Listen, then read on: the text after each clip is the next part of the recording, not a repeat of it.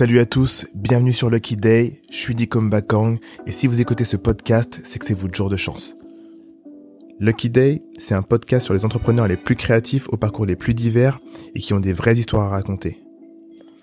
Le but de ce programme, c'est non seulement de vous inspirer avec les histoires de succès, de doutes, d'échecs et de coups de chance de ceux qui vous ressemblent, mais aussi de vous donner les outils pour que vous puissiez avancer dans vos projets. Merci à nos différents partenaires qui rendent ce podcast possible, JVC pour les casques audio, Canon pour les caméras, WeWork pour l'espace de coworking dans lequel on tourne cet épisode. Merci beaucoup. Bonne écoute. Dans cet épisode, on discute avec Audrey Barbier-Litvac, directrice générale France et Europe du Sud chez WeWork. Avant ça, elle était directrice marketing chez Birchbox et est ensuite devenue la directrice générale France chez Glossybox. Dans cet épisode, on va parler de son expérience et de sa gestion de l'hypercroissance chez Birchbox et chez Glossybox, du business de l'abonnement, de l'importance de prendre soin de sa base client, avant de parler de son expérience de l'hypercroissance chez WeWork. Beaucoup de leçons et de choses à tirer de cette conversation. Alors prenez un stylo et un papier. C'est parti. Bonjour à tous et bienvenue sur Lucky Day. Je suis Bakang et aujourd'hui je suis avec Dicom. Euh, on rejoint aujourd'hui Audrey Barbier, Lidvac, donc directrice générale de chez WeWork, France et du coup euh, Europe du Sud. Avant ça, tu as travaillé euh, en tant que managing director France chez Glossybox. Et encore avant ça, tu étais marketing directeur Europe chez Birchbox. Ouais.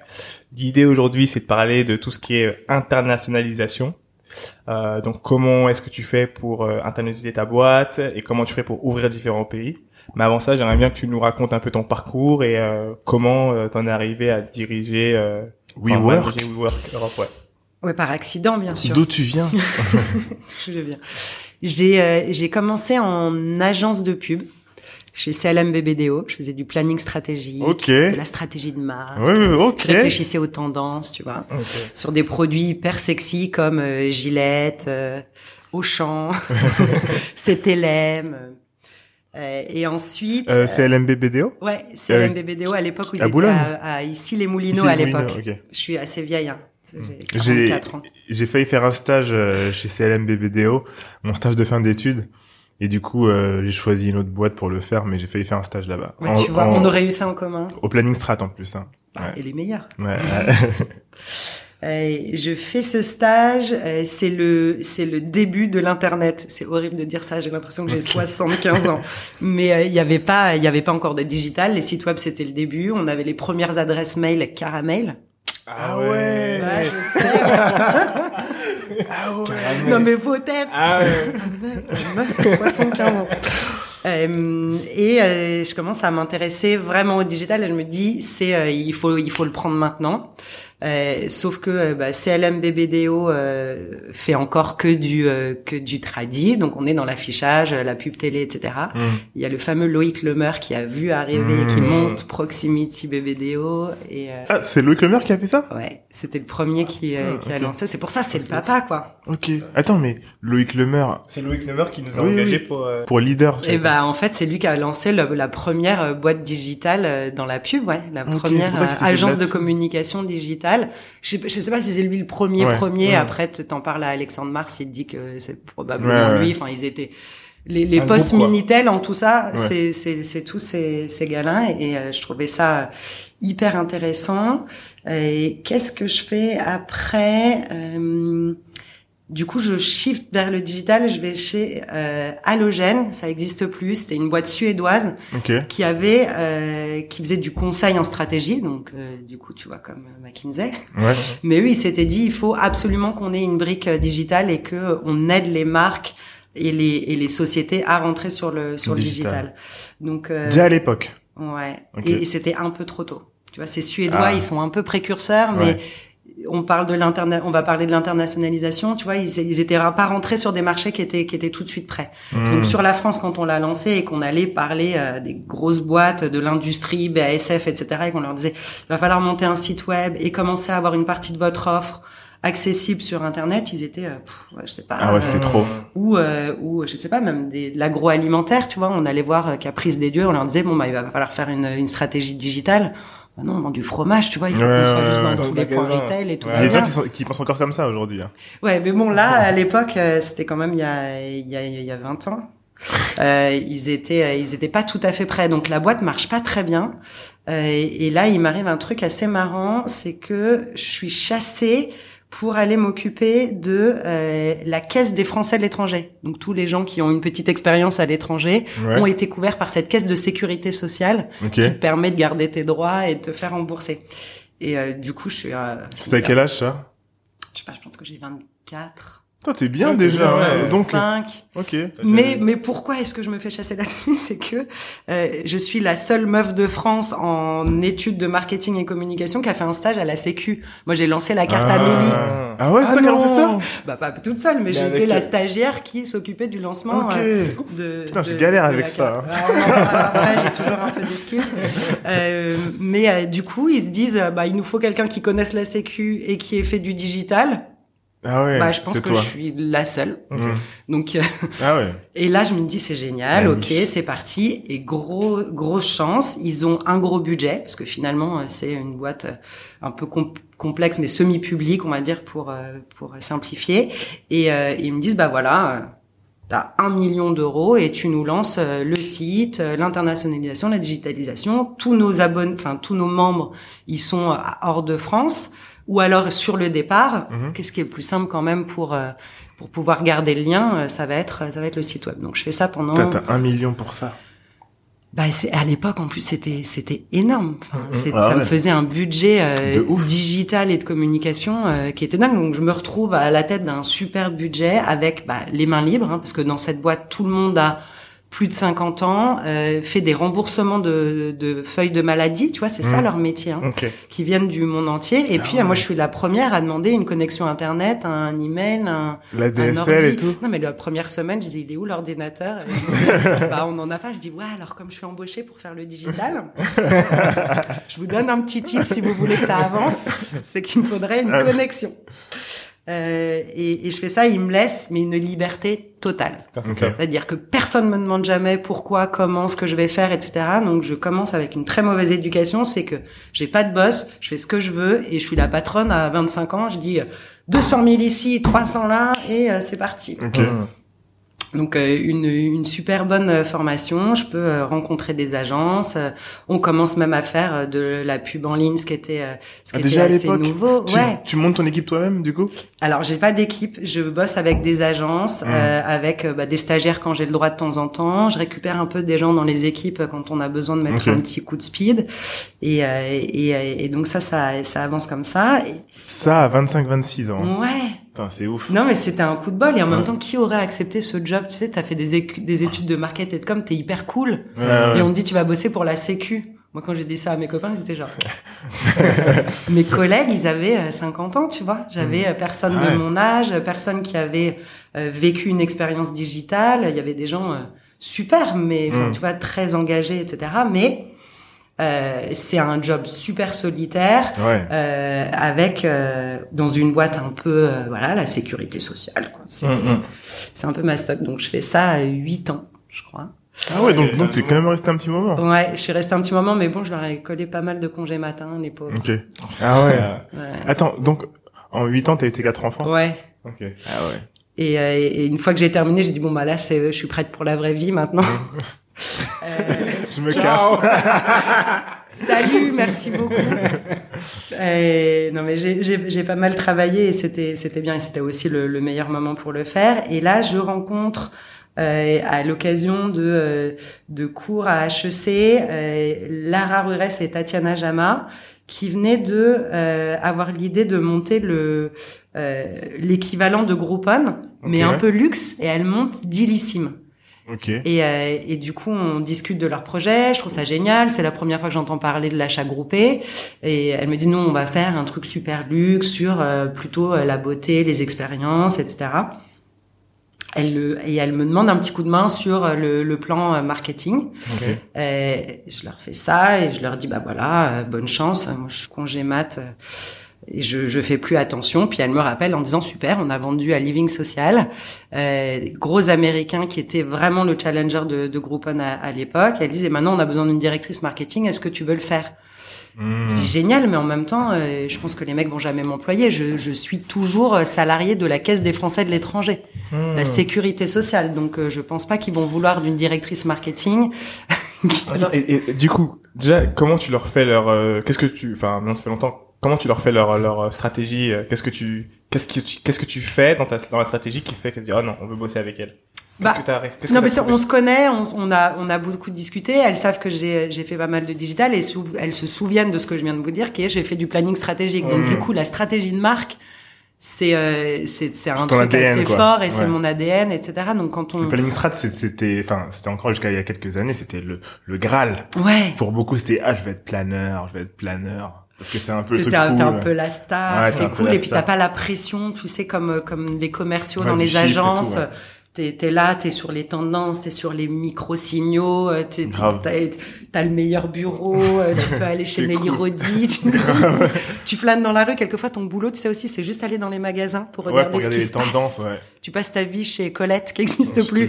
Mais les planeurs stratégiques, tu sais, mais qui sont ces clients? Bah, ils sont tous planeurs, t'as tout Ah. Tu regardes si on doit vendre des roues de vélo ou des pulls en Angora.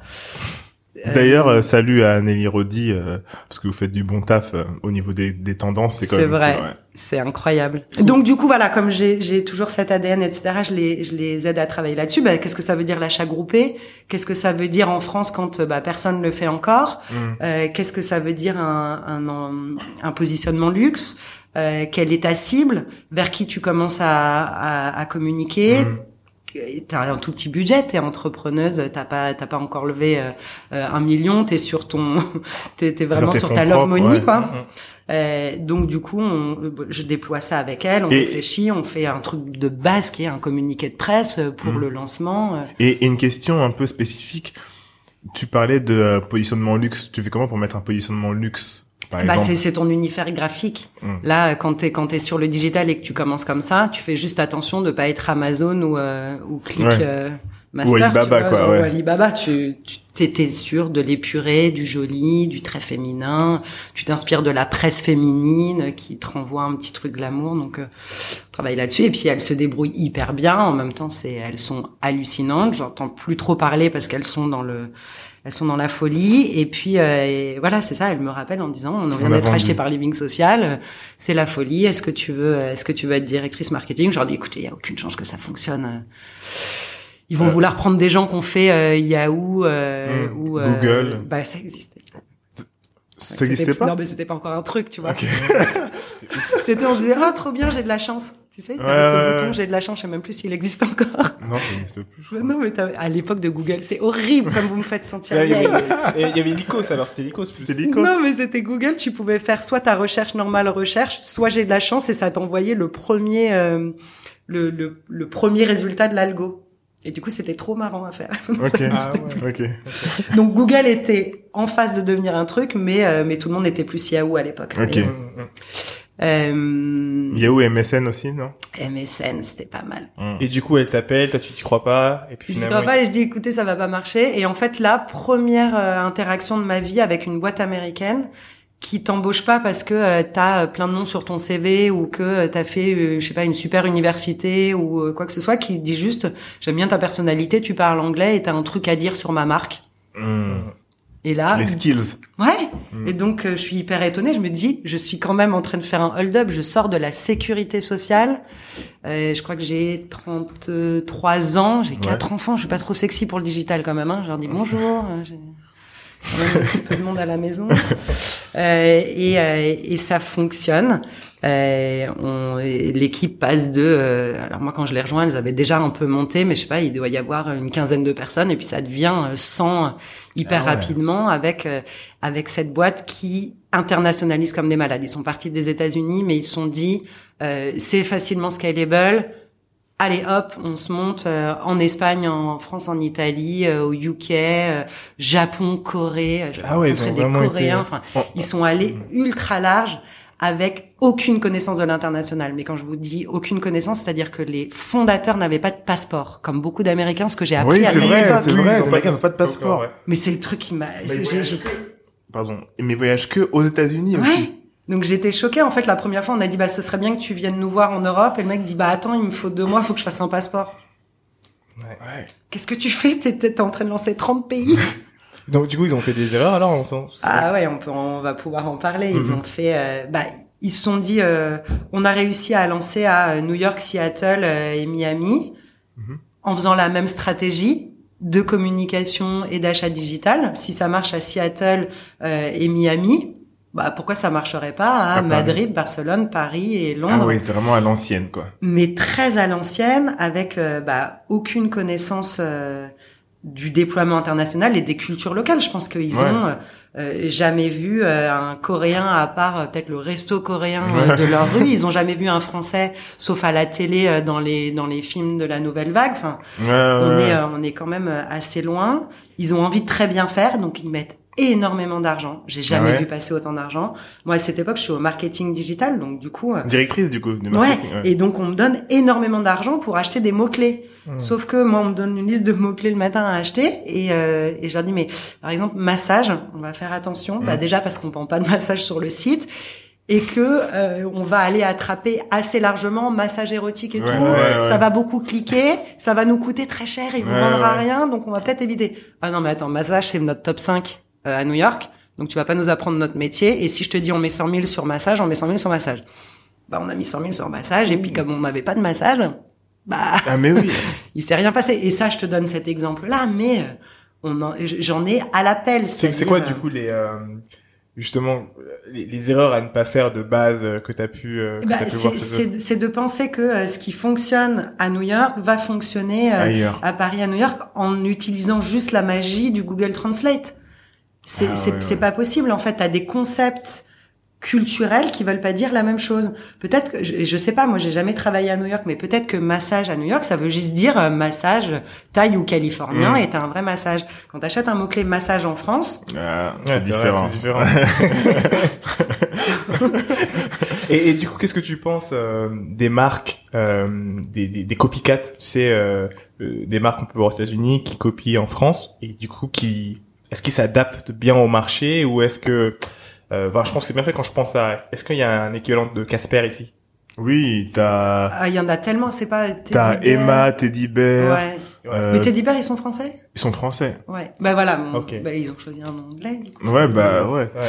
Mais oui, oui, il y a des équivalents. euh, qui, qui, qui s'adaptent assez bien. Et euh, ma question, c'est que euh, souvent, des fois, quand on voit des, des marques euh, américaines, euh, on peut se poser la question de savoir est-ce que ça va fonctionner euh, en France ou pas et est-ce que ça doit être adapté? Je pense qu'il y a des gens qui essayent de copier et de le poser. Finalement, ça- Ouais. je pense à Copier-coller bêtement. Enfin, euh, Brain- euh, Brain- Brainless. Je sais pas si vous connaissez. C'est une marque en gros euh, euh, qui vendait le. On va faire des produits de qualité mais sans marque. En gros, mais mais c'est devenu une marque, le sans marque. Et en gros, euh, venir avec en France, ça a été compliqué, je pense, pour beaucoup d'acteurs qui ont essayé de le faire. Et c'est parce qu'ils ont pas eu la vision de voir que bah, Brainless ils sont fermés euh, euh, l'année dernière, quoi, tu vois. Donc Mm. c'est. euh, Mais, mais, il y a une marque qui s'est créée qui s'appelle La Marque en Moins. La Marque en Moins, euh, à la base, j'ai l'impression que c'était un copycat de Brandless. Euh, ce qu'ils ont fait, c'est que ils ont créé un copycat de Brandless, donc en France, en l'appelant La Marque en Moins. C'est ce qui veut dire la même chose, hein, pour ceux qui parlent un petit peu anglais. pour ceux qui parlent un petit peu anglais. Ils ont été très loin dans la recherche. ils ont été très loin dans la recherche, mais ils ont adapté. Ils ont adapté. Là, ils sont allés sur tout ce qui est euh, euh, Blue Bottle. euh, sur tout ce qui est euh, produit de nettoyage maintenant, alors que Brandless c'était food tout sans marque. Sauf que là, eux se sont dit bah nous on va changer un petit peu, on va adapter au, Pivoter, au, au- au truc français. Comme euh, comme euh, je prends l'exemple de un exemple français euh, euh, Feed qui s'inspirait de Soylent et de Huel en en Allemagne. Quand ils ont que le marché français, la poudre, on n'aime pas ça pour Mhm, manger. mhm, Donc ils ont dû créer des bars, ils ont dû créer beaucoup de choses qui avaient l'air beaucoup plus gourmandes que juste le copycat d'un américain parce que les américains sont pas comme nous. Et donc Ouais. du coup, mais il a fallu un ou deux ans pour qu'ils se rendent compte que ouais non tu peux pas faire un, un, un copycat, tu vois. Ouais, et en plus, on est en France et, et dans l'internationalisation, je sais pas si vous savez, mais la France c'est toujours Difficile. Mais c'est toujours difficile. C'est-à-dire que tu lances une, une, une, une marque américaine dans tous les pays du monde et tu veux la lancer en France. Et là, tu te heurtes à le village gaulois et l'exception, Ouais. où tu as réussi à le, à le copier-coller dans 30 pays, tu arrives en France et là, bam, l'exemple de McDo. Ils ont Ouais. jamais réussi à à copier-coller la stratégie de marque en France, alors que ça a fonctionné en Espagne, en Italie. Tu prends tous ces pays limitrophes où finalement ils ont réussi à dérouler leur plan. Exactement C'était parfait. McDonald's, c'est le seul où ils ont dû adapter une campagne de communication, changer les couleurs, changer certains noms des sandwichs. Enfin, ils ont été hyper loin. Ils ont dû communiquer sur des choses sur lesquelles ils communiquaient pas d'habitude. Ils ont continué à le faire différemment. Euh, Starbucks, Starbucks, Starbucks, ça a pareil, marché partout. Les mecs rentraient avec Starbucks, ils passaient de 1 à 70 dans la même ville en Mm. 20 secondes. T'arrives en France, le mec en a lancé deux, il dit mais qu'est-ce qui va pas chez vous? Enfin, vous nous attendiez pas, vous aimez pas le Wi-Fi? C'est quoi votre problème? Et ben notre problème, c'est que nous on a les bars et Mm. que euh, et que les Français, nous on aime bien nos petits bars et on aime bien aller prendre un petit café au comptoir et c'est un truc qui est dans notre culture depuis euh, des, des centaines d'années et que euh, bah, le fait de l'avoir dans un petit cup qui s'appelle la Thai, on s'en fout. On s'en Mm, fout. mm, mm. Euh, ils l'avaient pas du tout prédit. Ouais, Et ouais. donc dans leur plan où ils avaient lancé en immobilier, tous les mecs étaient en train de chercher tous les espaces vacants de Paris et que et qu'ils ont vu qu'en fait que personne les attendait, bah ça a quand même Mm. freiné un peu. Et des exemples comme ça. Mark Spencer as. aussi. Mark et Ils Spencer. ont fermé, ouais. réouvert, je crois. Ouais, Ouais, euh, Burger venus, King est venu, reparti. reparti. On, est quand même un pays où euh, le, le copier-coller de la stratégie est un peu différent. Et je sais pas si c'est lié à de l'anti-américanisme. Et j'ai bizarrement pas d'exemple d'autres marques que américaines qui se seraient lancées. Ouais, bah, les Américains sont ceux qui lancent le plus de marques aussi. et Ouais, qui, mais qui- j'ai j'ai pas d'idée, tu vois, sur les Anglais. Bah si, Mark Spencer, euh, c'est anglais. Ouais, mais- Mark Spencer, c'est anglais. Et après, euh, je pense que hum, toutes les marques, Bah, après, on est en train d'oublier euh, Zara et H&M, évidemment. Hein. Oui, oui, Bah, oui, euh, ouais, ça, va, ouais. ils ont pas eu de difficultés. ils ont pas eu de difficultés. Parce que c'est des marques européennes, mais les Américains, ils sont quand même très différents. Et c'est aussi euh, euh, des lieux physiques. Parce que tout ce qui est digital ou tout ce qui est tech, Apple, ils ont, ils ont eu aucun souci à, Mm, à rentrer sur le marché français, Ouais. Et, etc. et du coup, dans l'autre sens aussi, j'ai l'impression que c'est compliqué. Je sais que nous, on s'est posé la question un million de fois, et on le fait encore avec le podcast, euh, où on a des intervenants euh, américains et français. C'est la question de la langue et, Mm. et ce, ce, ce sentiment des fois d'être euh, emprisonné dans la langue française, et ce qui rend le passage à l'internalisation beaucoup plus compliqué. Ouais. Je pense que pour beaucoup de gens, c'est juste complexe de se dire, ok, euh, je suis ici, euh, tout mon, toute ma population est française. Comment je fais maintenant euh, Est-ce que je parle anglais, français? Comment est-ce que je fais? Et du coup, euh, moi, j'aimerais bien savoir euh, chez Birchbox, je pense, Ouais. euh, comment est-ce que vous avez commencé l'internalisation? Je sais pas à quel moment t'es arrivé là-bas, et puis comment t'as pu euh, continuer. Moi, je suis, ils, ils m'ont appelé quand ils étaient encore euh, Jolly Box et qui venaient pareil d'avoir euh, bah, les premiers contacts avec Birchbox pour les pour les acheter. Donc pour le coup, Jolly Box, c'était une histoire hyper française, euh, même si Mathilde Lacombe avait vu le déploiement de, de Birchbox et s'en était inspirée, mais c'était autour de son aura de blogueuse beauté à elle. Elle a monté avec son cousin, des copains, etc. Ils en ont fait un truc hyper français. Comment comment euh, Birchbox s'est internationalisé? Donc du coup, eux, ils lancent euh, Jolly Box. Euh, en France, ça marche tout de suite hyper bien. Euh, Ouais. Et, euh, et ils ont cette intelligence. Enfin, moi, je trouve que c'est, je, je l'ai vu beaucoup bien marcher. Ils vont racheter en fait euh, des boîtes qui faisaient la même chose en Espagne et en Angleterre.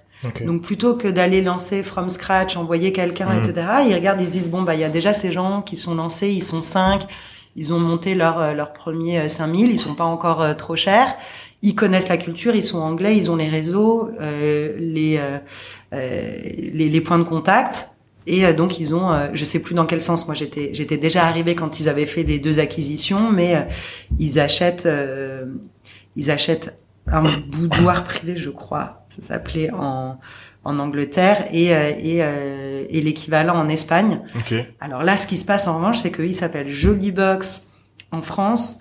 Euh, ils achètent, je me souviens plus du nom de la marque parce que j'étais arrivée bien après en Angleterre, qui a un autre nom, un troisième nom pour l'Espagne. Ouais, ça fait beaucoup Et là, Birchbox, qui vient de les racheter, dit on uniformise et tout le monde s'appelle Birchbox. Il faut que tu crois qu'en un an, les, les, les abonnés et les employés, ils ont dû changer. Cinq fois de nom. Bah, en tout cas deux fois, ce qui est ce qui est beaucoup. Tu Ouais. passes de euh, boudoir à, à, À Jolly Box, Box, à à Birchbox, ouais. tout ça en moins de six mois. Puis à chaque fois, tu changes ton packaging, ton site internet, Ah ouais. tu vois tous ces trucs, tes cartes ouais. de visite, ta plaquette, ton, enfin, c'est- ça fait quand même beaucoup. Et pour le pour le l'abonné, l'abonné et celui euh, le lead que tu veux aller chercher, Ouais. ça fait quand même beaucoup d'informations. Donc toutes les deux minutes, Beaucoup de sais, friction. euh.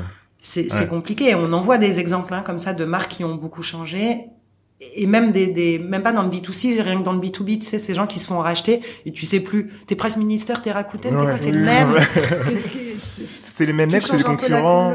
tu, tu t'as, t'as un peu établi ta confiance avec cette première marque et puis elle rechange il faut que tu racontes une autre histoire que t'aies le temps de la raconter Comment ça s'est passé du coup alors la friction avec les euh, avec les employés? Est-ce qu'ils l'ont bien pris? Enfin les employés avec les clients plutôt. Oui, alors le, le truc c'est quand t'es fondateur, je pense c'est c'est difficile de renoncer à ton bébé, à ta marque. Enfin vous vous le savez, Mm. tu vois quand tu choisis un nom, que tu choisis ton univers de marque, Ouais. et puis tu te fais racheter, même si t'es content parce que bah ça crée une émulation. Puis en plus pour eux c'était génial, c'est tu te fais racheter par celui qui t'a inspiré, Ouais. donc qui est un peu le Graal, etc. Mais euh, bah, Birchbox quoi en français.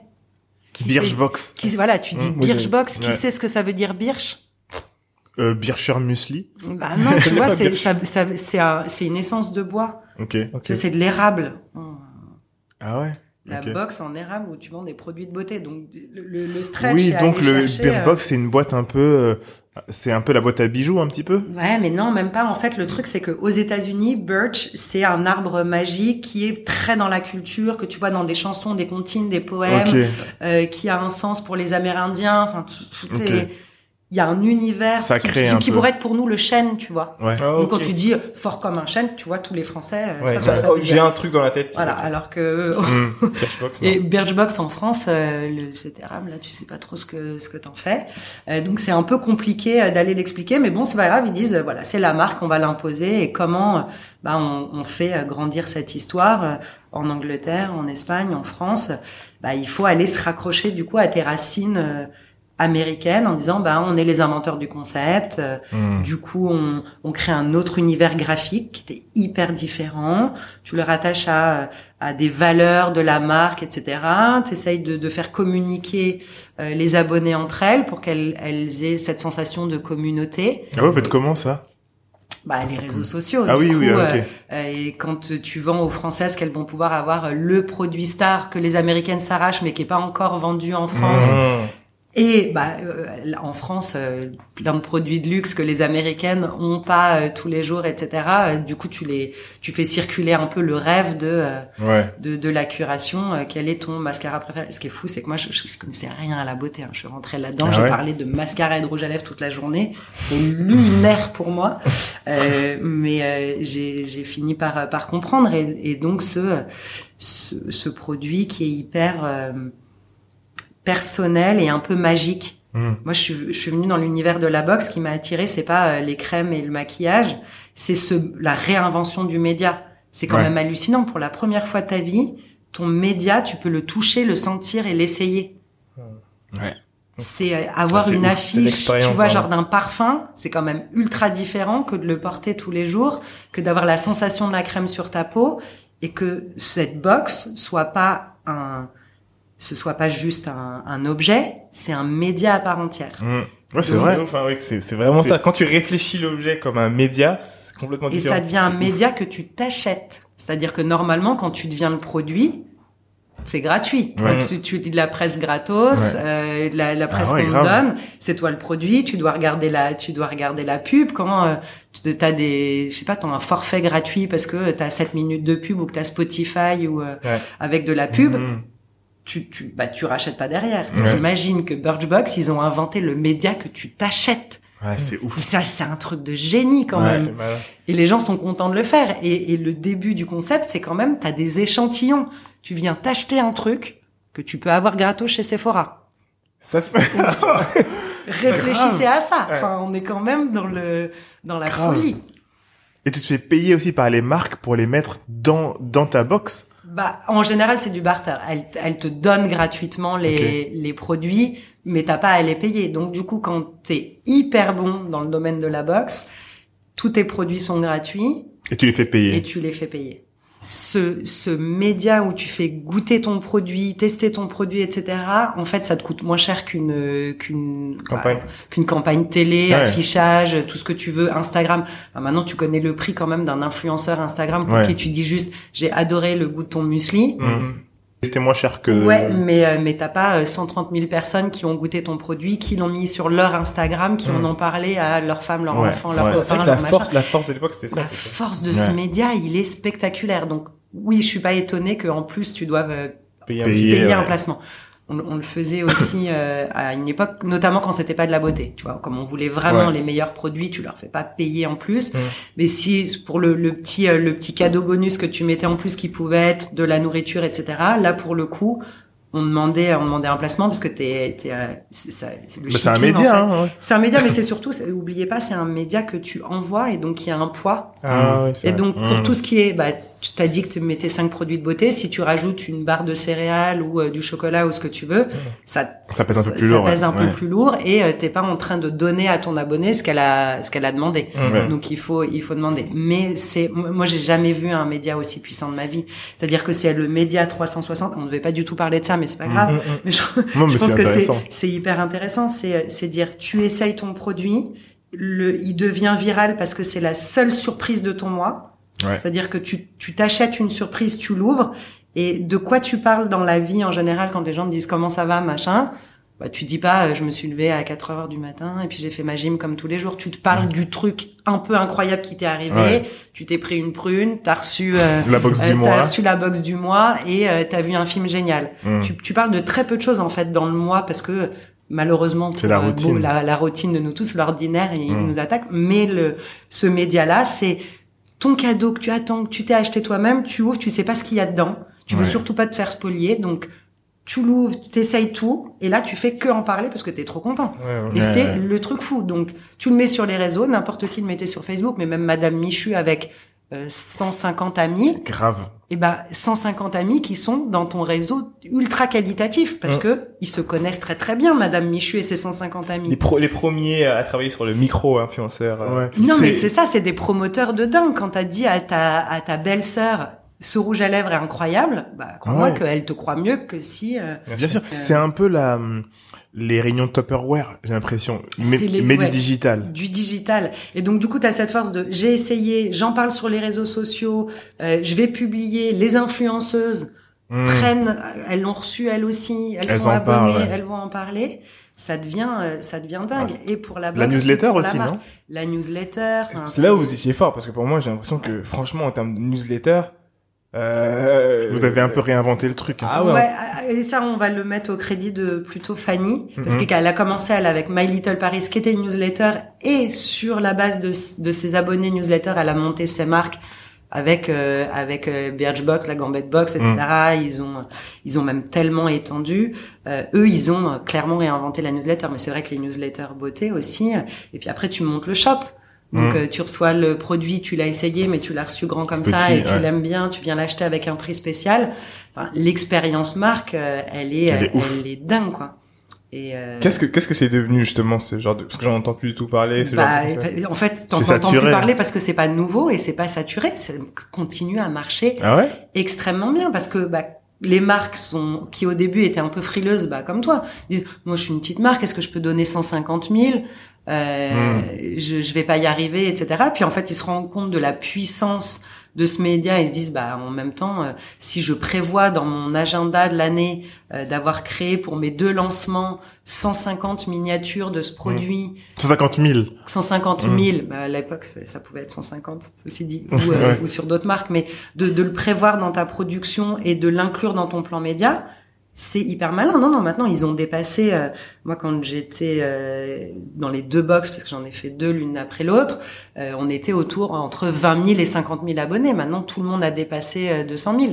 Ah ouais, ouais. ouais. 200 000, c'est beaucoup. C'est hein. beaucoup. En mensuel. Fois, Mensuel, fois, fois ouais. 30. C'est 30 euros le truc? Non, c'est autour de 15. 15. Ouais. Ah, elle est belle quand même. hein. Elle est magnifique. C'est euh, et c'est incroyable, hein. C'est euh, non, c'est un, un super business model et c'est un média euh, génial qui a, euh, qui marche pour moi très bien en beauté, mais euh, que vous avez vu plein de gens Partout, adapter ouais. euh, le vin, euh, les biscuits, Mm. l'épicerie, tout ce que tu veux. Et, et comment tu montes cette communauté? Parce que toi, t'es arrivé assez tôt? Ouais. dans le truc. T'as fait comment pour monter la communauté avant, avant, enfin, avant le rachat? Parce qu'il fallait bien les Et ça, chercher. c'était les pas gens. moi. Non, pour le C'était coup, pas la communauté, elle est partie de Mathilde Lacombe, qui avait, euh, Ah, qui était avait une déjà super influenceuse, Ah, qui avait oui. déjà son blog, Ah, euh, ouais. qui était une ancienne de elle en plus. Donc tout est parti de la, la base de, de promotrice et d'ambassadrice euh, qui était euh, qui était Mhm. Mathilde avec une force de frappe incroyable, des beauty addicts. Et vraiment, là, c'est c'est le rêve pour une marque. Ouais. Tu pars avec les plus grandes influenceuses beauté et euh, les plus grandes fans.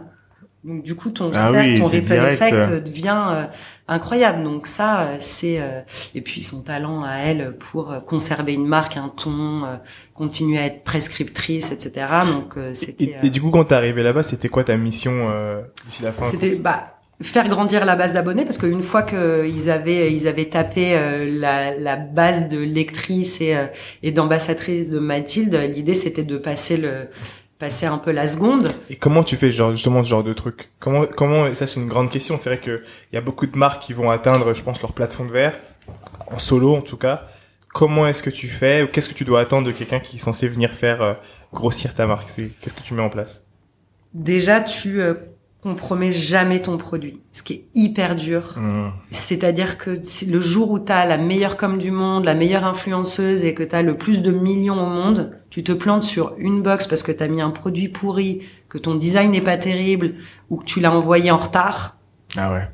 c'est mort. Tu perds 20% de ta base et il faut recommencer le mois d'après et le mois d'après en disant pardon. Et en plus dans, dans ces métiers où il y a beaucoup de logistique, où il suffit qu'il y ait un produit qui soit coincé au Havre, que le bateau ne Mhm. livre pas, que tu peux pas le mettre, t'es obligé de mettre un truc de remplacement et t'as dit que tu faisais le thème euh, rose et que t'as un produit jaune au milieu de tes quatre trucs Ah ouais. roses. Enfin, tout est un miracle en soi quand la, la box est dingue. Mais donc du coup, il faut jamais, jamais se planter sur la logistique et être irréprochable sur le produit. Et ça, je t'en parle sur les box beauté, mais honnêtement, vous le savez Surtout, avec Dear ouais. Etc. Le jour où t'es un tout petit peu moins bon, la sentence Ah, elle est est direct. immédiate. Et donc euh, tu peux, euh, tu peux avoir le meilleur storytelling de la terre. Ouais. Si ton produit il est naze, que le truc sent pas bon, que le truc est arrivé détaché, que ton papier de soie est mal mis, Ouais. Que ton lit est pas confortable, que ton muesli est mal sucré ou trop euh, ou pas assez, c'est mort. Donc euh, tu compromets jamais sur le produit parce que c'est le produit qui va faire l'effet ripple de ta base d'abonnés. Mmh. Et, et c'était et c'est toute la magie, je trouve, de, de ce modèle, c'est qu'il est très organique. En réalité, si t'es malin, tu peux très bien ne jamais dépenser d'argent en marketing Ouais. plus que ta base d'abonnés. C'est chéris ta base. Ouais, ouais. Ceux que t'aimes, donne-leur euh, des euh, box gratuites parce qu'ils ont convaincu leurs copines. C'est mets-leur un produit en plus, une promo sur le shop. C'est Il y avait un truc de fidélité il Genre. y avait un, euh, ouais, il y avait un, un truc de tunnel. fidélité. Si tu t'abonnes un certain nombre de mois, Ouais. plus tu t'abonnes longtemps. Enfin, le pricing de base. Hein, tu t'abonnes recommandes à tes potes et deux. du coup si tu fais tu euh, recommandes et tu, ouais. tu récupères, euh, tu euh, euh, et, et puis euh, il y a toutes ces filles qui postaient et donc du coup tu parles d'elles, Mm. donc tu leur donnes une visibilité parce qu'elles parlent gentiment de toi, et etc. Elles aussi. sont ambassadrices, tu crées cette ambassadrice et donc tu en fais quelque chose de extrêmement communautaire et qui a l'air très exclusif. Mmh. Même si maintenant à 200 000, je pense que tu vois, elles se sentent pas toutes seules au monde les abonnés, mais Ouais. au début, quand tu es sur une base de 20, 30, 50, 60 000, tu peux encore arriver à ça. Et, euh, et là, tu dépenses pas énormément d'argent. Évidemment, comme tu as levé de l'argent, tu es toujours tenté d'aller en, En dépenser un ouais. peu et puis faire de l'affiliation. Euh, Alors, je sais pas si tout le monde sait ce que c'est l'affiliation, mais tu euh, payes des gens pour qu'ils parlent de ton produit. C'est un peu l'équivalent du euh, communiqué de presse dans la presse, hein, Ouais. le, le placement. Euh, tu, euh, tu vas mettre des Des bandeaux sur les sites ouais. affinitaires. Enfin, tu es sur le mot-clé, hein, Mhm. beauté, luxe, rouge à lèvres, t'achètes des noms de marques, tu y vas. Donc, évidemment que ça, c'est hyper important, mais aussi, tu as une stratégie euh, offline, euh, tu crées des événements, tu essayes d'être vu dans la presse. Euh, Faut avoir un bon réseau de, de RP du coup. Ouais, les RP, Mm. c'est, c'est hyper important. Mais je trouve que c'est devenu un tout petit peu moins important depuis que le digital Ouais. et les micro-influenceurs notamment ont pris, euh, ont pris cet effet. L'idée, c'est que quand on entend parler sept fois par des personnes différentes, bah, que ce soit euh, juste ta mère qui a euh, deux copines sur Insta ou euh, une super influenceuse, Mhm. il, il faut qu'il y ait ce repeat, donc il faut Mhm. que t'en aies Donc c'est sept fois. C'est, Ouais. comment tu crées règle, ce, comment fois. tu crées ce, ce bouche à oreille digital finalement. Euh, et j'ai l'impression que c'est un peu ça le, ce que tu es en train d'expliquer un peu avec les euh, micro-influenceurs finalement, c'est de se dire, même à ce petit petit niveau, on peut créer cet effet bouche à oreille qui est finalement quand on y réfléchit, c'est un effet un peu intimiste. Euh, qui fait que bah au bout des sept fois finalement tu te dis non faut absolument que j'ai ce produit là moi j'avais une question c'est euh, votre target euh, d'audience, c'était, ils étaient jeunes, non? C'était 13, 15. euh, Non, non, C'est non, pas les non. 25-34 Non, c'était plutôt 25-34. Ok. C'était assez large, hein, ceci dit. Tu pouvais aller taper sur le 15 jusqu'à... euh, on avait des grands-mères qui se faisaient plaisir. euh, Tu vois, on avait Mm. une qui avait, je sais pas, 84 ans. Ok. Euh, mais, euh, mais on était sur un 25-35 euh, très urbain. Ouais.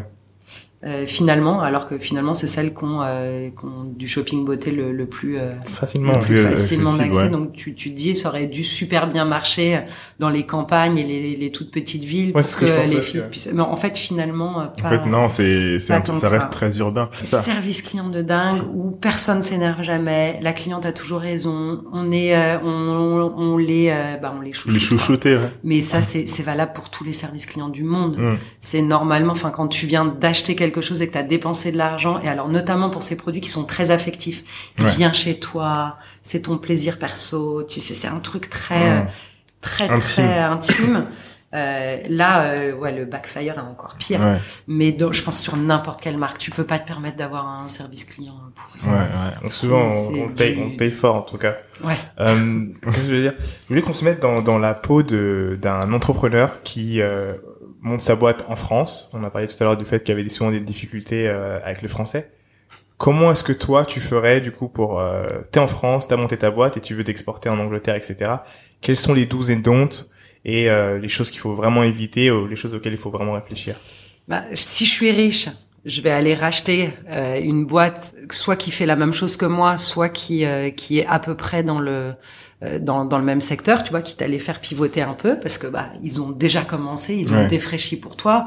Tu, tu peux tu peux lire euh, tu peux lire leur PNL, tu tu sais où ils en sont, tu vois où est le problème. Donc c'est euh, tu, tu peux venir avec ton expertise et puis dire bah là moi je le ferai un peu différemment etc mais ils ont ils ont fait le boulot tu vois ça dépend Mm. depuis combien de temps ils existent mais si tu trouves ce petit acteur qui est en early stage et qui est en train de faire la même chose plutôt que et en plus tu vas te le taper en concurrence et tu viens le faire après il a Mm. déjà euh, Ouais, six grave. mois un an quatre ans euh, d'avance sur toi donc si tu as déjà réussi à avoir un peu d'argent et que tu peux te permettre de l'acheter ou au moins de créer un partenariat enfin il y a je pense qu'il y a Il y a plein, de de façons de faire. il y a ouais. plein de façons de faire, mais en tout cas, euh, moi, je viendrai pas si un acteur existant me mettre en face de lui sur la même taille, parce que toi, tu viens d'arriver, donc tu vas pas tout de suite 150, à moins que tu arrives avec les moyens qu'avait euh, Living Social, euh, Birchbox ou Ouais. euh, Glossybox avec Rocket Internet, où tu arrives, bam, Ouais, ouais.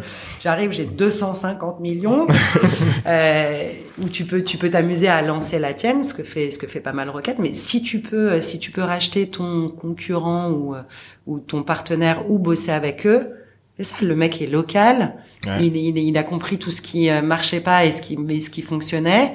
Euh, quelquefois, c'est pas une star euh, de euh, la gestion, et bah du coup tu règles ça. Quelquefois, c'est pas une star du marketing, et bah du coup tu lui donnes un petit coup de boost Mm. et euh, dans ses rencontres et puis lui il va t'apprendre aussi euh, des choses si ce n'est que sur son marché euh, sur une euh, ça se trouve c'est un UX designer de dingue et il va te Ouais. remettre ton site au, au carré donc euh, je, je pense que c'est euh, si tu t'entends bien c'est toujours euh, C'est toujours mieux. c'est toujours une, une super bonne idée le deuxième si si tu rentres dans euh, bah, je dois lancer moi-même et puis j'ai un produit tellement innovant qu'il n'existe pas euh, bah là il va falloir que tu ailles euh, toi-même avec ton canif euh, il faut euh, il faut avoir quelqu'un de local Mm. j'ai pas vu une boîte marché avec un euh, brésilien qui lance à Moscou tout seul avec une équipe de euh, chinois enfin Ouais, ouais, Mhm. ouais. ça n'a pas de sens. Et à un moment, il faut comprendre ce marché. Euh, on a beaucoup parlé de Birchbox, mais après, j'ai travaillé chez Glossybox, qui faisait des box aussi, mais, euh, mais qui était une venture de, de Rocket. Et Rocket, pour ça, l'internationalisation, c'est des killers. Il y a personne qui arrive à se déployer aussi vite et aussi fort que parce qu'ils rentrent avec des process, mais surtout avec une culture de du local. Ok. Hmm. Et ça, moi, ça m'a beaucoup impressionné quand j'ai j'ai vu la différence qui était faite par les Américains qui arrivent avec la culture américaine en disant Salut, on est les king of the world, Ouais. ça a marché chez nous, a on fait tout partout, exactement ouais. pareil.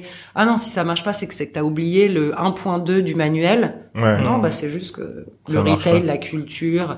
Non mais je vous donne un exemple de dingue. Chez Birchbox, par exemple, tu sais, tu fais des profils beauté pour envoyer les bonnes crèmes aux bonnes personnes. Mm. Euh, ils avaient un profil beauté qui demande ta race. Est-ce que t'es euh, Ça, ça, euh, Asian, afro-américaine, machin, etc. Et donc du coup, elle nous donne les questionnaires qui, qui étaient juste traduits. tu penses, c'est pas possible. Genre jamais de la vie, je vais demander à mes abonnés si elles sont euh, asiates, noires, blanches. La... Enfin, je peux demander si elles ont Type la de peau cheveux, grasse, ouais, type ouais. de cheveux, si tu vois, mais tu peux pas Ah, tu rentrer peux pas faire là-dessus. ça en France. Et les Américains, ils, bah, ils comprennent pas. Tu vois, ils disent, euh, bah, bah, je vois pas où est le problème. Et après, ils te sortent des stats et des datas pour les marques, Ouais. tu sais, qui ont travaillé avec toi, en disant 82% des Asians euh, n'aiment pas euh, l'odeur de jasmin. Tu, tu te vois dire ça en France? Non, Mm, tu peux pas. Donc voilà, la, la raison pour laquelle je pense qu'il faut vraiment toujours être local, c'est avoir ces perceptions qui sont des choses que tu vois pas arriver et honnêtement que tu peux pas préempter. C'est clair. À moins que tu aies habité longtemps aux États-Unis ou que tu aies lu toute la littérature du marketing euh, américaine dans le monde ou euh, ou euh, belge si tu vas en Belgique ou euh, euh, je sais pas euh, russe. Enfin, il y a un moment la culture qui tu es et la façon dont tu parles aux gens. Mm. Bah, notamment sur des marques et des produits. Enfin, la base du marketing, quand même, c'est savoir à qui tu t'adresses. Clair. Grave. Et, euh, et des euh, voilà des, des personnalités, des gens euh, ceux qui, qui peuvent avoir ce multiculturalisme, parler la langue, savoir que il y y a des mots qui peuvent être offensants dans une langue quand ils l'ont pas. Bah c'est un peu comme euh, c'est un peu comme si tu allais euh, euh, en Asie pour créer un- pour, pour pour lancer ta marque et que tu comprenais pas les codes japonais par exemple les codes de bienséance etc et que tu lançais un truc ça marchera pas Euh, Uber par exemple quand ils sont arrivés euh, au Japon ça a pas marché Non, mais c'est fou. Et puis, euh, je sais pas quand tu connais pas l'existence du Nouvel An chinois. Tu sais, tout le monde en entend Ouais, parler parce ouais. qu'à Paris c'est marrant. T'as les dragons dans la rue. Sauf que quand tu travailles avec les Chinois et que c'est le Nouvel An chinois et que tu te dis genre cool une fête. c'est un jour férié Non, c'est pas un jour férié, c'est un mois férié où mois tout s'arrête dans la vie. Donc du coup, toi, t'as commandé 500 000 box en carton et que tout d'un coup, c'est le nouvel an chinois. ah ouais c'est mort Si t'es pas chinois ou que t'as pas travaillé avec les Chinois Oui, très très sais pas. longtemps, tu sais pas en fait que tu vas prendre six mois dans la tête ah et ouais Bah que oui. tu vas devoir trouver quelqu'un à Hanovre qui te le fait vite fait, qui te le livre. Donc c'est, tu peux pas faire l'économie de du local. Hmm. Euh, et tu peux pas faire l'économie du local qui parle l'anglais. Hmm. Ça, ça, c'est vrai que c'est important. Hein, Non mais c'est c'est idiot mais en fait tu peux avoir le meilleur du meilleur dans son domaine je dis n'importe quoi tu montes une box beauté ou une, un truc de, de de on parlait des matelas Ouais. euh, ou de la food tu peux tu peux avoir réussi à débaucher si le mec parle pas ta langue et que tu vas pas réussir à communiquer avec lui prends le mec juste un peu en dessous ouais. mais qui parle parce que la communication ça va quand même être la base de votre vie dans toute la, la croissance de la de la, De la boîte, boîte. et si tu te comprends et puis le troisième truc au-delà de la langue c'est quelqu'un avec qui tu tu t'entends quoi. Hmm. ou au moins il y a des bases de communication qui euh, qui sont fluides euh, à qui tu peux faire confiance pour qui c'est pas la tannée où tu te dis punaise aujourd'hui j'appelle la Russie Ah, ouais, là, ouais, il y a- ouais. et là tu dis une heure de trucs pourris. Et puis il y a un truc qui marche pas mais t'oses pas lui dire parce que tu sais que ça va te prendre deux heures.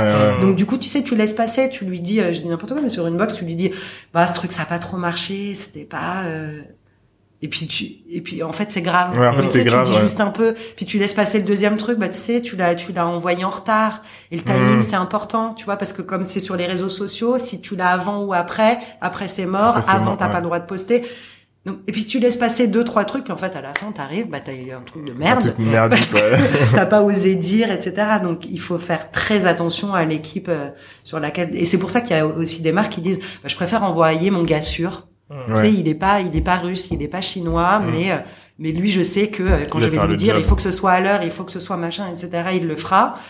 Bah, il va rater quand même toute la partie euh, Culture, euh, ouais. locale, etc. Donc, idéalement, tu crées une équipe avec soit un bon tandem de euh, ton gars de confiance et, euh, et le meilleur local du monde, et puis après, tu grandis ton équipe locale. Mais Mm. faut pas se planter là-dessus. Moi, WeWork, on- tu vois, j'ai lancé sur plusieurs pays que je connaissais pas, dont je parlais pas euh, les langues. Mm. J'ai un peu honte de dire que je parle pas espagnol, je suis mariée à un Chilien depuis euh, 20 ans. Mais, euh, mais euh, il se trouve que je maîtrise pas hyper bien l'espagnol, etc. Bah, travailler avec des gens qui parlaient bien anglais et, euh, et avec qui je m'entendais, tu vois, quand tu commences à faire, euh, à monter, notamment tu es dans l'hypercroissance, donc faut y aller, t'as pas le temps de dire, euh, de prendre les formes et dire, là je me demande si ça aurait été pas mieux que tu fasses, euh, non non, Ouais, ouais, bam, grave. bam, bam, et que personne soit vexé et qu'on avance. Il faut des gens euh, avec qui euh, tu, tu, Tu vas cliques. pouvoir cliquer Mm. hyper rapidement. Et puis ces gens, ils vont être ceux qui vont aussi faire grandir la marque et les valeurs. Il faut que tu sois un peu raccord, hein, ah, parce grave. que s'il va embaucher 30 mecs et que tu vas dans le pays et que tu dis mais qu'est-ce que c'est que ça? Enfin ça a rien à voir. Il y a personne tu vois, qui qui fit avec la culture, bah c'est c'est Ah, c'est cuit, tu vois. Donc euh, il faut euh, faut garder euh, ouais cette touche euh, bah, humaine. Enfin, tu vois, Ouais. ça, ça paraît idiot de le dire, mais euh, mais tout le monde y pense pas tout le temps, quoi. Au Mm. niveau du, du, du digital, justement, pour, euh, pour quelqu'un qui, qui commence et qui se dit, OK, je- j'ai envie d'aller en, en Angleterre, je vais aller à l'étranger, euh, est-ce que il y a pas ce truc aussi de deux étapes? Qui va se dire, OK, je commence sur Internet, d'ici et je vends là-bas. À quel moment tu décides de, de, de, de, de te rendre D'y aller place physiquement, ouais. Bah, c'est une bonne question parce que là, on est, en- je suis un peu perturbée par ces euh, nouvelles marques là, les, les digital natives, Mm. où euh, tout est sur internet. DNVB. hein. Ouais, et du coup, t'as t'as pas, t'as pas besoin euh, d'avoir le moindre retail où tu peux tout faire partir de ton entrepôt. Mhm. euh, mais euh, ouais, Du moins au début. je- Du Au, moins au début. début, mais je suis un peu perturbée par ça parce que t'as pas nécessairement besoin d'a- d'avoir un retail ou une équipe sur place. Ouais. Tu peux avoir, bah, tu peux travailler avec des agences, tu vois, locales. Mhm. Euh, si tu, bah, notamment si tu, euh, si t'es en, notamment que sur internet et que tu veux lancer une influence, bah, tu peux bosser avec des influenceurs euh, suédois, brésiliens, sans avoir besoin potentiellement d'envoyer des gens sur place. Mais il faut Ouais. que tu trouves le bon partenariat et toi, en tant que fondateur, tu feras pas l'économie quand même d'aller voyager, hein. Ouais, ouais, C'est- ouais. Si tu veux être sûr que, enfin, j'ai pas entendu d'histoire et peut-être qu'il y en a plein dans les manuels, mais j'ai jamais entendu un mec qui a fait un succès phénoménal au Brésil sans y avoir mis les pieds. non, tu vois, il ouais. va, il y a un moment, il faut avoir euh, vu et rencontré la culture. Tu vas pas en Inde. Enfin, C'est clair. Ça sert à rien. Il va, il va falloir bouger. Mais est-ce que tu es obligé de lancer selon le business que tu fais sur place avec une équipe sur place? Qui est à ton nom, qui, est, qui sont tes employés que tu rémunères toi-même. Ça peut être une prestation de service. Euh, en tout cas, au début, c'est vrai qu'après, si tu grandis énormément et que tu veux euh, localiser, c'est quand même mieux d'avoir euh, d'avoir des gens sur place. Mais mais je me pose la question sur ces. Pour, pour tester le marché, euh, là, je vois beaucoup de marques qui font du euh, shipping all over, tu vois. C'est des marques, ils vendent des coques de iPhone, par exemple, et ils envoient ça partout, peu importe où t'es. Ouais. Mais euh, mais après, tu montes pas une marque, tu vois. Tu tu montes un Amazon, Un c'est une marketplace. Ouais. Tu vois, c'est comme Wish, quoi. Pas. Ouais, ouais, ouais. J'ai commandé un embout d'aspirateur, je sais pas ce qu'il m'a pris. Mais, mais tu vois, j'ai pas une communication avec cette marque. Ouais.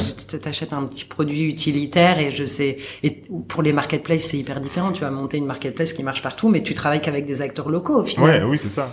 T'es arrivé quand chez WeWork? Alors, je venais de, j'ai, fait trois ans chez Glossybox, donc Requête Internet me demande de, ils ont vu ce que j'ai fait chez Birch, ils se disent, ça nous intéresse que tu fasses la même chose pour le concurrent que t'as pillé avant, donc ça serait Ok. bien que tu le remettes sur, euh, sur patte. C'est marrant, ça. Ouais, c'est assez marrant. Ouais, Ils me contactent ils disent euh, oui, vous nous avez fait beaucoup de mal chez Birchbox. Euh, maintenant, t'ont on va débauché, du bien. coup. Ouais, non, non, non, j'avais j'avais arrêté, mais on s'est parlé, tu vois, deux, deux, trois mois après, Ouais. euh, où je voulais arrêter les box, ça allait. Enfin, tu vois, j'avais assez fait, le, j'avais fait le tour de la beauté, etc. Mais ils ont été très sympas. Ils m'ont dit non, mais en fait, on veut que tu viennes toi. Donc tu donnes ta liste un peu euh, de courses de ce que tu veux trouver, parce que du coup, on va pas, on va pas te faire croire qu'on parle à d'autres candidats, tu vois. Donc euh, Mm. dis-nous ce que tu veux. Ah, tu leur as fait un, un vrai truc, alors. Ouais, j'ai fait un vrai truc. Euh, mais ça, ça a été une vraie, euh, un vrai shift, tu vois, en tant que professionnelle et que femme aussi. Hmm. Ok. Tu vois, de prendre un peu le lead où t'es toujours dans ce truc d'imposteur, où, Ouais. où t'es toujours d'accord. Il a eu ça quand même, ce truc imposteur, même. Bien sûr, mais moi je suis... même en ayant été mais chez- encore maintenant, là, je te parle et je me dis pourquoi est-ce que je leur parle sur ce podcast? Qu'est-ce que j'ai à dire? Ah ouais. C'est- C'est c'est un truc de fille. Euh, bah, pas toutes, mais euh, et puis quelques quelques hommes aussi. Mais ouais, ouais, non, c'est un truc a- assez fort parce que tu, tu sais, moi, je, je vous raconte mon parcours, mais il y a beaucoup de de de, euh, de surprises. Mm. Tu vois, genre je passe d'un truc à l'autre que j'ai pas cherché, que je, pour lesquels j'ai pas, j'avais pas, par exemple, prendre un job dans la beauté. Vous savez le nombre de nanas qui veulent travailler dans la Ah, mais beauté. il y en a plein. Oui, il y en a plein. Mais moi, j'avais des copines qui étaient en larmes devant moi en disant mais pourquoi toi? Ah ouais? mais évidemment, les, j'ai- tu, tu te maquilles jamais, t'es la fille qui en a rien à faire, qui connaît rien et tout, et tu leur dis, je viens de directrice marketing de Birchbox. Ah Elles Ah disent, ouais. euh, moi, excuse-moi, mais euh, moi, ça, je suis dans le marketing depuis 20 ans, euh, j'ai essayé tout Sephora, pourquoi Et tu dis, bah oui, c'est bah, je sais pas. Euh, et du coup, ce shift avec avec Rocket où ils disent, euh, on vient pour tes compétences, euh, tu vois, genre marketing, de management, etc. Et on veut absolument que ce, soit toi. Et ils disent pas parce que tu t'y connais en rouge à lèvres, ils disent parce que euh, tu maîtrises le, le business. C'est Ouais. quoi tes c'est quoi tes objectifs Et là, pour la première fois, parce que j'avais pas très envie de le refaire, tout d'un coup, je me sens légitime de dire, bah, tout ça, moi, j'étais trop partie pour me faire une petite pause de 4-5 mois, là. Ouais. Euh, et, euh, et les mecs me disent, euh, non, non, on veut que tu viennes. Bah, du coup, je dis, bah voilà, moi, j'ai quatre enfants, donc euh, je rentre à 6 heures. Je voyage pas toute la vie. Euh, Salaire. je Salaire. Euh, je veux pas que euh, je veux pas qu'on prenne des décisions à ma place. Si je suis pas d'accord, je sors. Donc si vous venez me chercher et Ok. que vous avez vraiment besoin de moi, c'est que vous me faites confiance. Ouais. Et donc du coup, personne me parle pendant trois mois. Si vous avez un truc à dire dans trois mois, c'est qu'on serait pas d'accord et on se sépare et on est d'accord pour se séparer. Et les mecs disent oui à tout, tu vois. Ok. Et bah finalement, c'est un truc que j'ai. Les gens aiment ça en fait, Mm. que tu viennes poser des conditions parce que ça veut dire que Tu sais ce que tu you veux. know your shit. Ouais, grave, grave. T'es là, tu vois, t'as posé tes conditions, tu fais ta star, tu fais ton Michael Jordan. Puis j'aurai ses chaussures. Le bureau, je veux qu'il soit comme ça, mais ça pose un peu. Et j'ai shifté parce que je me suis dit finalement avoir des exigences et des convictions, bah, c'est un truc qui vaut un peu d'argent et qui pèse Bien sûr. et que j'avais jamais réalisé avant et que qui m'arrive d'oublier encore, tu vois, mais Mm. Je je me redis euh, souvent non non mais je Je sais vaux ça, je, fais, ouais. je vaux ça je veux ça Euh, et donc je fais euh, je fais ce shift et je me souviens même plus pourquoi on parle de ça Parce qu'après, t'es allé chez WeWork. Ils t'ont trouvé comment? Alors ben ouais ça elle est très marrante cette histoire parce que je suis allée chez WeWork parce que je suis allée chez Glossybox Hum. Ah ouais? Et c'est pas tu vois quand même la box beauté Ouais, ça a le- rien de voir. bureau on Par un peu loin J'aimerais juste savoir, genre, chez, chez Glossybox, du coup, t'as, t'as explosé, t'as réussi à faire remonter le truc. Ouais, ouais, mais c'était fou. C'était tellement nul quand je suis Ah. arrivée. C'était la catastrophe. Ils avaient perdu beaucoup d'abonnés. Ils avaient fait, euh, je sais pas, je crois quatre ou cinq euh, directeurs généraux différents qu'on avait rien à foutre. Et tiens, on parle de l'international, mais les mecs, ils faisaient trois pays en même temps. Ils parlaient pas la langue. Ils étaient consultants. Ils avaient pas le temps de parler aux équipes. Ils écoutaient pas. Ah ils ouais. étaient là un jour par semaine dans le bureau. Moi, j'ai récupéré une équipe chez Glossybox qui était euh, Ah Bonjour, ouais. on n'a pas de manager, on sait pas où on va, on sait pas trop ce qu'il faut faire, on sait qu'il faut vendre plus, mais on sait pas exactement comment. Ok. Euh, et j'arrive chez Glossybox et j'ai dans cette boîte ma fanbase. Tous les gens qui bossent là-dedans sont des fous de beauté et de cosmétiques. Ils savent exactement ce qu'ils veulent, mais personne leur pose jamais la question. Ah ouais. Et moi, comme j'aime pas trop la cosmétique et que ça m'intéresse pas, ma première question c'est c'est quoi la box que t'as envie de sortir? Hmm. Et les mecs me disent c'est la première fois qu'on me pose cette question. Hum. Ah bah Ah écoute, ouais, ça va aller ouf. vite alors. Bah, je te ouf. propose de faire le produit que tu veux consommer. Vas-y, t'as un mois. Lourd. Et, bah, et les mecs étaient hyper motivés, hyper contents. Ils font leur produit de rêve. Évidemment que ça marche immédiatement parce qu'ils sont le cœur de cible. Bien sûr. Ils sont le le cœur de de cible. Putain, c'est Ils savent exactement ce qu'ils font. Ils sont eux-mêmes influenceurs. Hmm. Tu tu lui dis, bah, parle-en. Mais parle-en à ta copine. Ça y est, t'as sorti une box dont t'es fier, que t'adores et tout. En trois mois, on a Exploser le truc. explosé. Du coup, ils m'ont rappelé au bout de trois mois, ils ont dit bon bah on, on reste. Je dis bah alors continuez comme ça, à pas m'emmerder. Donc on s'est on s'est acheté, tu vois, ce, cette tranquillité euh, en travaillant avec l'équipe qui était sur place et qui était une équipe géniale Mm. sur laquelle moi j'ai eu rien à faire à part leur demander leur avis. C'est quand même le rêve, tu vois. On t'a mis dans un paquet cadeau les gens parfaits pour faire ce que tu fais. Il suffit juste de bah, les écouter en fait. Ouais. Putain, c'est ouf. Putain, c'est ouf. Et donc, donc, c'était génial. tu fais ça, tu défonces tout. Et, Et et ensuite du coup, ouais, le lien avec WeWork, c'est euh, c'est une donc c'est une petite boîte. Tu sais, j'arrive, il y a 15 personnes et et, euh, et je, je je sais quand même quelle est la puissance de Rocket et je me dis on est quand même tout seul à Paris, on paye cher nos locaux, on paye cher nos campagnes de pub, je paye cher la mutuelle pour mes mes employés parce qu'on est 15. Alors que si je prends toutes les ventures Rocket de Paris là et qu'on se met tous ensemble et qu'on commence à dire, au fait, on n'est pas 15, on est 350, Mais oui, donc la mutuelle, ça va être 32 plutôt que 47. Hum. Euh, pareil sur l'achat média pour cette année, on va vous en acheter pour 15 millions et pas trois fois 5 millions, tu Mm. vois. Hum. Donc j'organise un dé... j'a- j'appelle Requête et je leur dis vous pouvez me donner la liste et les mecs disent on n'a pas la liste.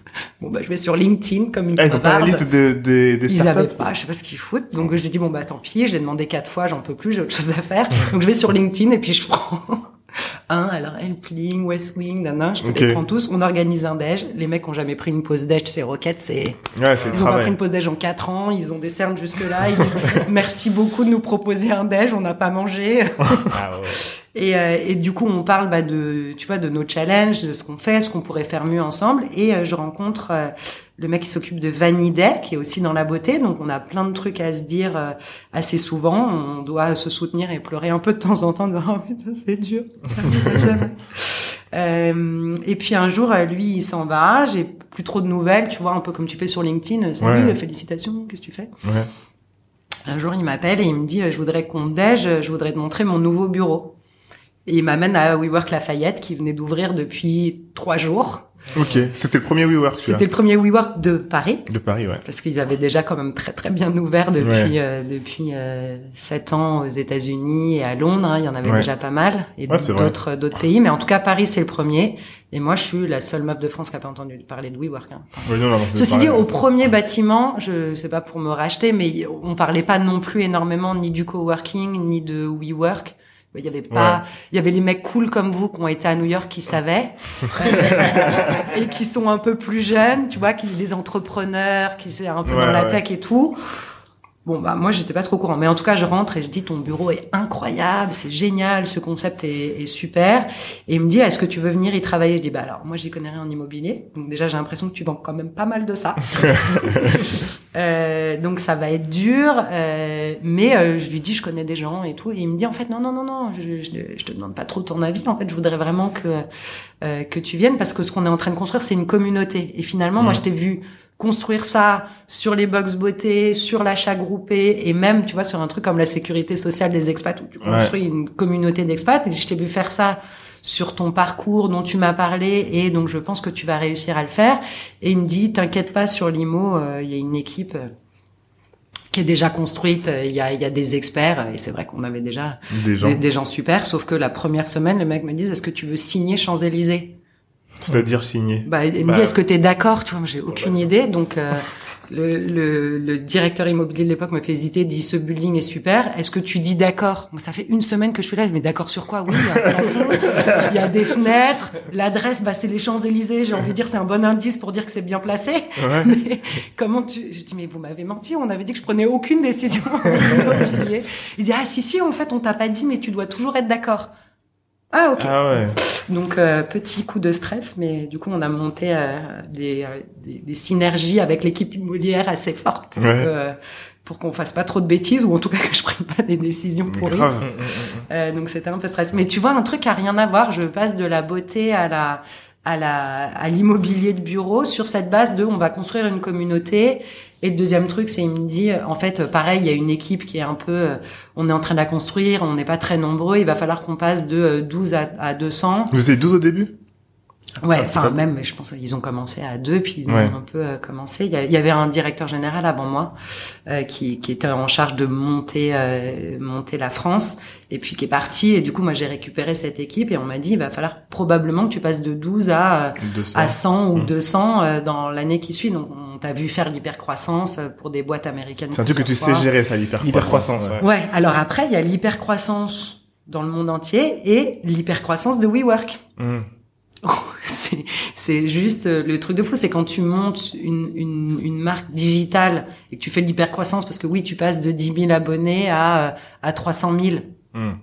Pourquoi pas? C'est de l'hypercroissance logistique, tu vois ce que je veux dire? Là, tu parles d'hypercroissance, euh, et puis surtout, tu peux passer de 10 000 à 300 000 abonnés avec le même, nombre de salariés. Ah oui, ouais. Chez WeWork, quand ah, tu passes de 1 à 30 buildings, non seulement tu as un nombre de membres qui devient dingue, mais surtout tu dois euh, tu dois embaucher des gens qui vont gérer les immeubles, etc. Et puis euh, un rythme, euh, on parle de l'international, mais frénétique, c'est-à-dire qu'en France, tu passes de 1 à 10 buildings en un an et demi, et puis en même temps, tu es en train de monter l'Espagne, l'Italie et la Belgique.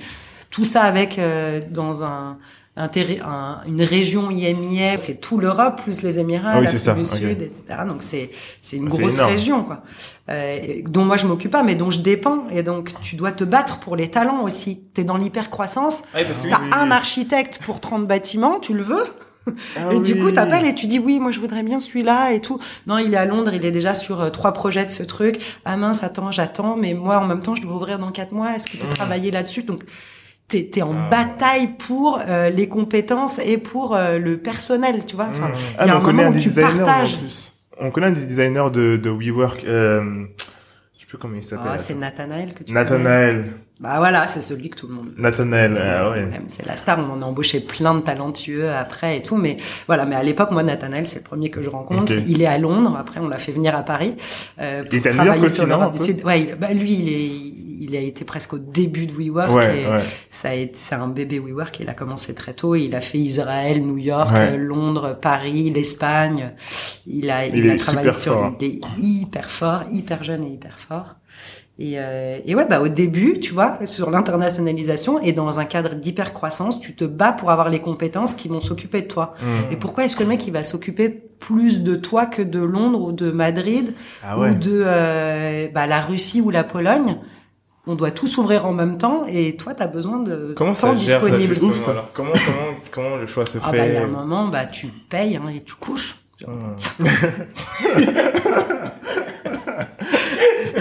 Euh, mais euh, non, bah c'est c'est honnêtement un truc de, de relation humaine. C'est euh, moi j'ai passé beaucoup de temps à Londres à rencontrer les équipes sur place, à ce qu'on se connaisse. Du pour que- lobbying un peu. Un peu de lobbying, non Ouais. mais complètement du lobbying parce que si jamais tu veux que ça avance et que tu dois attendre que tous tes copains, qui par ailleurs sont des mecs, hein, tous les autres GM, moi j'étais la seule fille, Ah ouais donc euh, qui sont euh, sur place, qui ont des gros bras, des grosses voix et tout, il va falloir que toi tu tires ton épingle. Donc moi j'ai passé pas mal de temps à rencontrer les gens et puis une fois que tu les connais bien, quand t'appelles et tu dis bah tu sais là. euh, je veux pas t'emmerder, je sais que t'as déjà Mm. beaucoup travaillé, mais j'ai vraiment besoin de toi. Puis je veux que ce soit toi parce qu'on s'est rencontrés, etc. Ouais. C'est- Ouais, ça passe ça ouais. passe où tu vas voir le boss et tu dis ouais, Ouais. J'aimerais bien quand même. Euh, mais euh, mais oui, c'est c'est la qualité des relations que tu tu construis, la profondeur des relations que tu construis dans des équipes internationales, c'est hyper important. important. C'est hyper important. Tu peux pas construire ça euh, euh, sur Slack. Enfin, tu vois, tu Ouais, peux envoyer ouais, deux grave. gifs marrants. Hein. Pourtant, je suis bonne en gif. Mais, euh, mais il faut il faut aller euh, déj, il faut dîner, il faut s'intéresser aux gens, il faut euh, passer du temps. Et ça, WeWork était hyper fort pour le coup. Euh, mettre ensemble les gens à l'international, c'est un truc que j'ai vu nulle part ailleurs, qui a probablement coûté une fortune. Mais on avait euh, deux fois par an tous les employés du monde. Et, euh, et quand je t'en parle, je vous en parle, c'est entre 6 000 et 15 000 hein, personnes tous réunis au même endroit. Ça a été à New York, à Los Angeles, à Londres, enfin dans le sud de Londres pour des summer camps, Ah ouais, c'est énorme. pour euh, bah, la transmission de la culture et surtout que les gens se rencontrent et sachent travailler ensemble. Mm. Et ça, c'est- ça a un Énorme, coût, ça. mais mais je pense que ça a été une des grosses réussites de cette hyper croissance, Mm. c'est de faire en sorte que les gens aient envie de travailler ensemble. Et donc du coup, quand t'es un peu crevé, t'as déjà bossé 60 heures et que Ouais. machin, mais que quelqu'un avec qui t'as fait la fête, que t'as passé un super moment ou échangé des trucs personnels, Hmm. Mm. à qui tu dis tu peux me la faire, j'ai besoin de toi encore une heure. Et n'importe Ouais. qui de fatigué qui dit non moi je rentre chez moi là, euh, je dois jouer à Call of, Mm. ou dire bah non mais c'est toi tu vois donc je vais, Ouais, je vais te la donner cette ça, heure. ouais, ouais. Bah ça change tout. Ça change tout. Ça change tout et dans n'importe, on en parlait un peu sur comment t'internationalises et comment tu crées ton équipe. Il faut que ce soit des gens avec qui tu t'entendes et si même c'est pas ton meilleur ami, quelqu'un sur lequel tu puisses avoir, euh, tu vois, un, Un feeling. un truc, feeling quoi, ouais. de, et, euh, et de d'avoir envie de continuer et de donner l'extra mile parce que c'est pas vrai que tu donnes l'extra mile pour une entreprise une entreprise c'est un code de TVA Non, c'est pour les gens. c'est un nom Ouais. tu, tu donnes pour les gens tu vois et les gens de l'entreprise euh, moi je sais que c'est idiot mais, mais les relations que j'ai eues avec l'équipe finance Mm. Bah quand c'est juste l'équipe finance euh, tu parles là je sais pas genre Bill Ashley Mm. ou je sais pas quoi tu t'en fous un peu quand ça devient Charles Ouais. et bah toi tu deviens meilleur en finance et lui il a envie de te donner plus tu vois Ouais, ouais, et, euh, et il faut euh, négliger aucune des équipes tu te dis euh, c'est facile de le faire avec les archis parce que c'est hyper sympa comme conversation Ouais, ouais. couleur design et tout un quand peu de la tu- vision. quand tu viens parler billing Ouais. Euh, c'est c'est moins sexy mais en même temps quand tu veux récupérer tous tes bad debts t'es bien content de Ouais. tu vois d'avoir construit une relation euh, Et, et quand, quand t'as commencé chez Work, est-ce qu'ils t'ont envoyé aux États-unis pour faire leur stage, tu sais, le stage, La formation. la formation non j'ai été formée à Londres Ok. J'ai fait euh, ma formation, j'ai fait euh, trois semaines euh, de immersion community où tu fais tout, hein, les tours, tu gères le bâtiment, euh, Hmm. tu fais le front desk et tout à Moorgate. Tous les Français ont, ont été à Londres? Alors, euh, bah, ça dépend parce qu'ensuite on a ouvert le HQ en Europe du Sud Ouais. et comme on avait Paris qui était premier avant l'Espagne, puis l'Italie, après l'Espagne, Hmm. puis la Belgique après. Après on faisait les on faisait les formations euh, plutôt à Paris, Madrid, euh, Barcelone et tout, mais au début en y il y avait que Londres, Londres, ouais. donc euh, moi je suis allée à Londres, mais je pense que les premiers à Londres ils ont dû fatalement aller New euh, York. aller à New York. Ouais. Et du coup, euh, pour la, la transmission justement de l'ADN, euh, quand t'as t'as t'as repris, t'es arrivé là-bas et que t'as ouvert euh, du coup Paris, euh, l'Espagne et l'Italie, il me semble aussi. Ouais, l'Italie et la Belgique. Comment est-ce que à quoi tu as été confronté Et comment est-ce que tu fais pour euh, retransmettre cet ADN que tu as pu ressentir quand tu étais à Londres? C'est euh, bah, c'est le recrutement. Enfin, je pense que tu vois, il y a la première partie chez WeWork qui est le choix des bâtiments, où Mhm. là, tu vois, l'équipe immobilière est hyper forte parce qu'ils ont une connaissance terrain qu'ils acquièrent, bah, soit ils l'ont déjà, soit ils l'acquièrent avec des partenaires, tu vois, ils travaillent avec les propriétaires, avec les brokers, ils comprennent comment Mhm. fonctionne la ville, euh, où sont les points névralgiques, quel est le vrai marché, quel est le taux de vacances, quel Ouais, est le ouais. nombre de euh, start-up, euh, grands groupes, etc. Et donc, du coup, une fois qu'ils ont fait toute cette étude de marché hyper approfondie, ils décident d'aller venir se, se mettre sur une ville. Donc, moi, quand j'arrive sur le moment de, de l'opérationnel et de l'expansion, ce gros travail a été fait. Mm. Et même si on me demande pour euh, euh, respecter la hiérarchie mon avis, Mm. tu sais, une fois qu'on m'a défendu le, le marché, Ouais, c'est bon.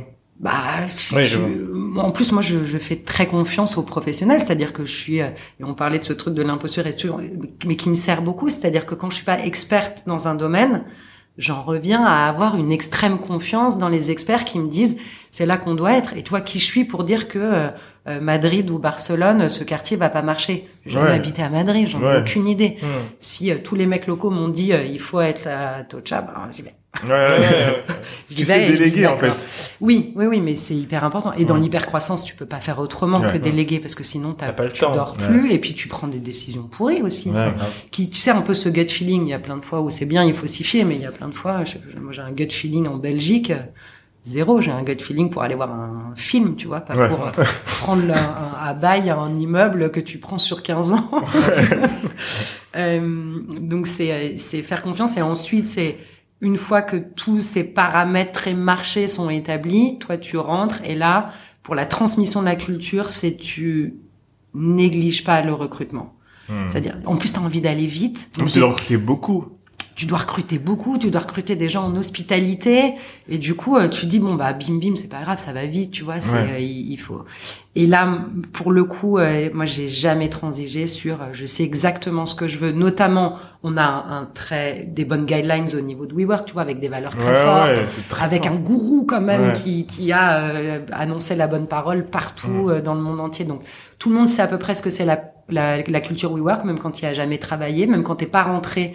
T'as tout, tout le monde a écouté un podcast, vu une vidéo d'Adam Neumann en train de parler de Mm. comment il va révolutionner la façon dont on travaille, de faire ce qu'on aime, etc. Donc t'as déjà ça. Et ensuite il y a la culture que bah, toi tu construis sur ton propre territoire en disant moi euh, voilà je veux des gens qui sont euh, pas seulement euh, des super en hospitalité, je veux des entrepreneurs. Ouais. Et on a plein de connaissances communes, notamment Ouais. qui sont plus chez WeWork. On peut parler de Romain, Romain, et de Romain. Max, de Lucas et tout, mais qui sont quand tu les quand tu les embauches, tu veux tu veux ce truc parce que tu dis en fait ils vont gérer des immeubles Hmm. et ça va être leur Leur building. leur building et Mm. leur building c'est leur entreprise. Ouais. Ils vont gérer euh, le PNL, ils vont gérer les membres, les relations avec les membres, les relations avec euh, la société, etc. Donc tu, tu crées aussi ta petite sauce sur euh, quelle est la culture que je vais avoir dans ce territoire. Hmm.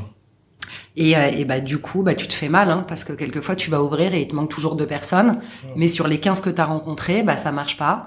Soit Ah ouais.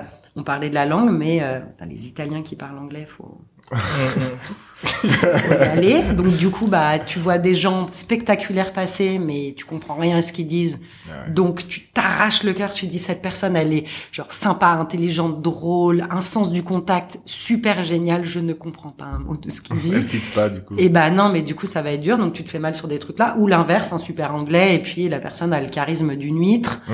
Euh, et quand t'es non mais c'est c'est idiot mais chez WeWork quand tu tu fais des bureaux mais aussi des bureaux où t'as envie de rester Ouais. Et surtout où t'as envie de passer du temps avec les gens qui gèrent l'immeuble. Ah Et bah ben ces personnalités elles sont assez rares et c'est pas si, si facile de les choisir et ça peut être des gens hyper différents. Enfin, Vous Mm. avez suffisamment été dans les WeWork pour voir que euh, on n'embauche pas des gens qui sont exactement pareils. Ouais, non, ouais. Mais ils ont tous en commun une personnalité forte qui peut être différente, mais tu dis je prendrais bien un café avec cette personne quand même. Ouais. Ok, c'était le mot de la fin. Merci beaucoup d'avoir été avec nous pendant cette euh, cette heure euh, presque et demie. Euh, c'était super cool. Où est-ce qu'on peut te retrouver si euh, si on te cherche? Sur LinkedIn sur LinkedIn Ouais. Donc on tape euh, ton nom, donc ouais. Audrey, Barbier Lidvac. Barbier Lidvac. Donc si vous voulez euh, trouver Audrey, c'est sur LinkedIn. Voilà. Merci beaucoup. Merci à tous les deux, c'était super. Et je tiens à dire que c'est euh, beaucoup grâce à toi qu'on est chez WeWork pour tourner les épisodes. Donc merci aussi. euh, Nous accueillir Mais chez avec grand plaisir, on a de la Merci. chance de vous avoir. merci beaucoup. Pour tout le monde, vous pouvez euh, nous suivre sur euh, Lucky Day, euh, donc podcast. Déjà pour nous avoir sur Google, vous pouvez nous retrouver sur Deezer, vous pouvez nous retrouver sur euh, Apple Podcast euh, et sur euh, Spotify. Et euh, au niveau des réseaux sociaux, c'est this is underscore Lucky Day sur Instagram, Lucky Day sur euh, euh, LinkedIn et Lucky Day à peu près partout. Sinon pour le reste. Salut, à plus. Ciao ciao.